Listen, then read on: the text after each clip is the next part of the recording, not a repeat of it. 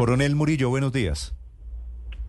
Muchas gracias, Néstor, a usted y a toda su amable audiencia. Sí. Coronel, ¿qué situación hay esta mañana en la frontera con Ecuador a, a, propósito del momento difícil, del momento de enfrentamiento, de choque, de guerra literal que se vive en Ecuador?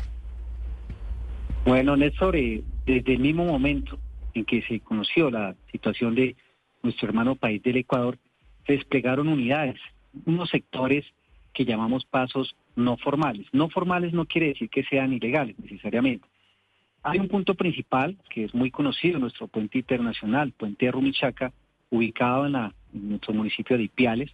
Otro punto ahí en Chiles, que es del municipio de Cumbal, también el corregimiento de la Victoria del mismo municipio de Ipiales y municipio de Carlosao. Con esta ubicación lo que queremos es contener y apoyar y evitar que pues bandas delincuenciales se pasen a la frontera. Sí. Hoy, ¿cuál es la radiografía de esa frontera entre Colombia y Ecuador, coronel Murillo? ¿Qué tanta posibilidad existe de que esa porosidad que se ha presentado aumente en momentos de tensión en territorio ecuatoriano? Hay que entender, por el caso de la Brigada 23, que responde de la mitad de Nariño hacia el oriente, hacia Ipiales, límites con Putumayo, tenemos 175 kilómetros de frontera. Entonces, lo que hacemos con nuestro hermano país, eh, lo que llamamos el plan espejo, es decir, que nuestros hermanos militares ecuatorianos se ven literalmente con nosotros en puntos claves donde pues sabemos por informaciones eh, para bloquear y contener estas bandas. Entonces, con este plan espejo queremos minimizar el riesgo de que, como orientaba anteriormente, estas bandas eh, penetre nuestra frontera. Estamos coordinados lógicamente con Migración Colombia y nuestra Policía Nacional. Sí. Coronel, una cosa son los pasos legales que son mucho más fáciles de controlar y otra cosa son las trochas. Hoy, ¿cómo está esa situación de pasos irregulares en la zona que controla su brigada, en la zona cercana al Putumayo, en la zona oriental de la frontera entre Colombia y Ecuador? Bueno, en cuanto a los pasos formales, no se ha Em, no formales, perdón, no se ha evidenciado volumen de personal que quiera venir hacia Colombia. Sin embargo, en los lo que decimos coloquialmente, la porosidad de la frontera, hemos desplegado unidades y hasta el momento nuestras patrullas no han reportado pues como situaciones especiales. Una que otra persona que trate de asomarse lógicamente será abordada para verificarla, requisarla, pero pues la verdad no se ha detectado, gracias a Dios al momento, eh, una situación especial.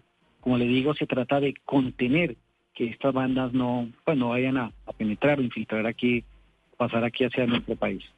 Sí, coronel Murillo, usted tendrá la expectativa que hay por la posibilidad de que empiecen a llegar, como ya lo ha dicho el presidente Novoa, en masa algunos presos que están en Ecuador.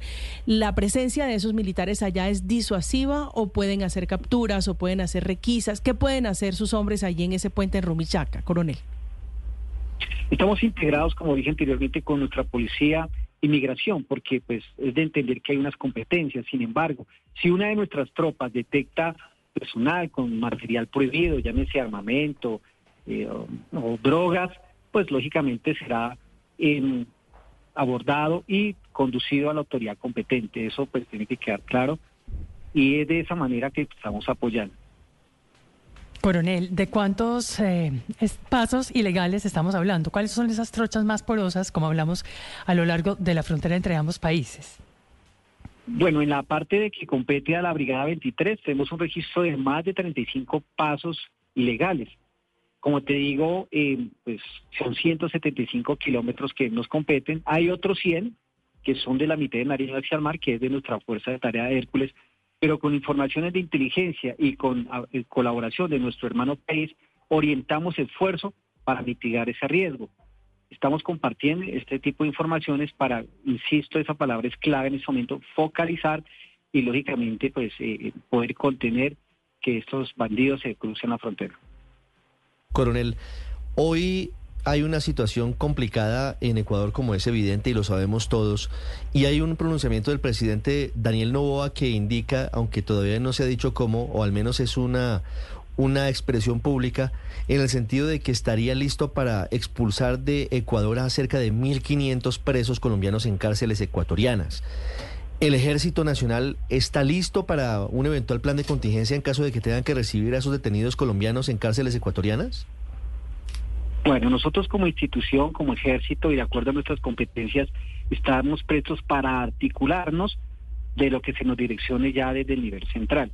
Entenderán que pues ya es un tema muy del Ministerio del Interior, pero pues obviamente si se nos requiere alguna especie, como llamamos comúnmente, apoyos en seguridad o tercer anillo, como eh, solo, eh, Mm. digamos es conocido ese término, pues lógicamente apoyaremos. Pero pues es un tema muy propio del Ministerio del Interior, pero insisto, sé que estamos articulados y si se nos requiere, pues de acuerdo a nuestras competencias, lógicamente apoyaremos. Del Ministerio del Interior y de Justicia también. Coronel Murillo, mucha suerte allí en la frontera. Gracias por acompañarnos. Muchas gracias, un saludo especial y aprovecho estos medios para dar un saludo a mis hombres desplegados a lo largo y ancho del sector de Cordillera aquí en Nariño.